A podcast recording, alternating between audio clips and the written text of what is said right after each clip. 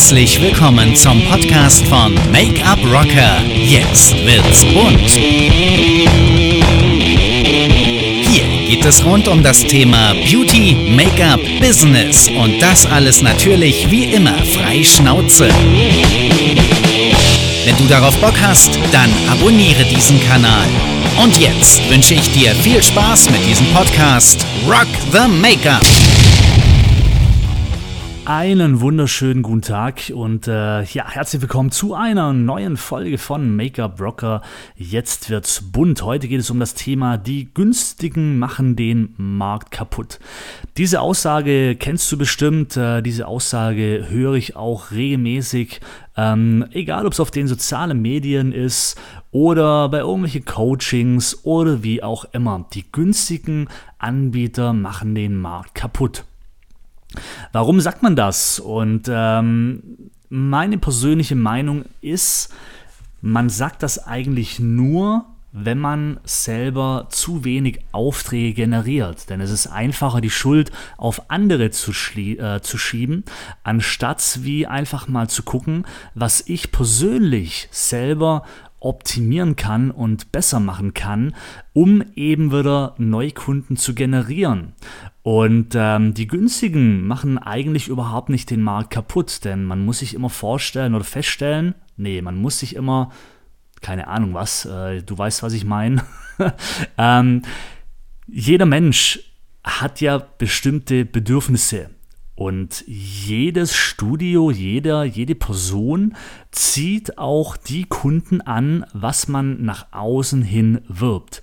Wenn du jetzt also zum Beispiel sagst, ja, die günstigen machen den Markt kaputt. Ja, es hat ein günstiges Studio aufgemacht, alle rennen dahin und ähm, kommen nicht mehr zu mir, die macht den Markt kaputt. Da muss man sich vielleicht mal überlegen, ob das auch die richtigen Kunden sind. Denn wenn die Kunden nicht bereit sind, für deine Dienstleistung auch dementsprechend Geld zu bezahlen, dann musst du dir einfach die Frage stellen, ist das überhaupt der Kunde, den ich persönlich als Kunde haben möchte, der eben nur auf den Preis aus ist und nur wegen dem Preis zu mir kommt? Denn du bist selbstständig und als Selbstständiger sollte eigentlich das Ziel sein, dass du irgendwann mal weniger arbeitest und mehr verdienst. Ja, weil ansonsten brauchst du dich nicht selbstständig machen, ansonsten brauchst du dich nicht rumärgern mit der ganzen Buchhaltung, Finanzamt, Steuern hin und her, sondern wenn du am Schluss, am Monatsende sowieso gleich viel verdienst als wie ein Angestellter, aber mehr Stress hast, weil du eben günstig bist, dann ist die Frage, möchte ich das? Und darum, wenn die Kunden abspringen und zu einer günstigeren gehen, dann ist wie gesagt Erstens, stell dir die Frage, ist das der Kunde, wo ich möchte? Und zweitens, was kann ich machen, um diesen Kunden wieder zu akquirieren? Ja, also was kann ich bei mir im Studio verändern, dass der Kunde sagt, mir ist es egal, ob ich 10 Euro mehr bezahle, ich komme ja sowieso nur alle vier Wochen, also einmal im Monat circa, und ob ich jetzt 10 Euro mehr oder weniger bezahle, ist mir egal, aber der Service ist geil, das Umfeld ist geil und äh, mir macht es einfach Spaß. Und darum schau bei dir im Studio nochmal, ja, also wenn du merkst, deine Kunden werden weniger, wenn du das merkst, dann schau erstmal, was kannst du in deinem Geschäft optimieren.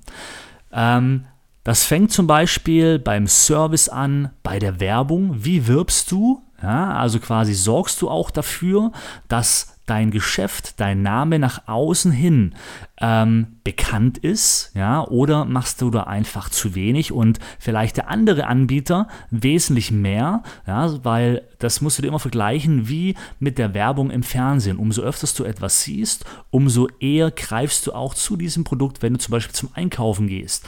Und genau das gleiche Prinzip ist natürlich auch ähm, für dich oder für dein Studio, egal was du hast. Umso öfters man deinen Namen dein Gesicht sieht im Internet oder natürlich auch in deiner Stadt oder wie auch immer, umso eher werden die Kunden natürlich auch zu dir kommen und nach einem Termin anfragen.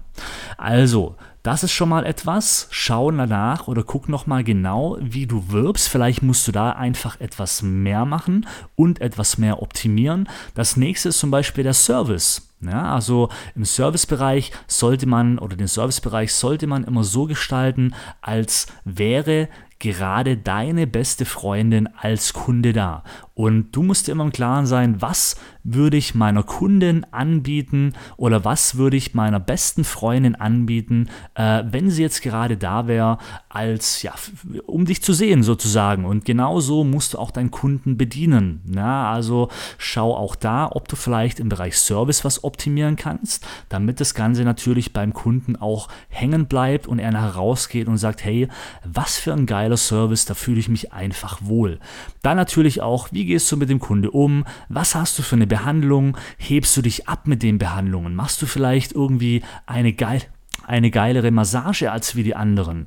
Also schau wirklich nochmal nach, warum gehen die Kunden zu dem günstigeren Anbieter, schick vielleicht auch eine Freundin hin. Ja? Es ist vielleicht auch echt wär's wert oder Geld wert, wenn du eine Freundin zum Beispiel nimmst und sagst, hey, ich bezahle dir mal bei der Konkurrenz eine Behandlung, lass dich behandeln und sag mir alles, was da gemacht wird. Denn so kannst du nämlich auch rausfinden, ja, was bieten die an? Und dann kannst du es eben besser machen.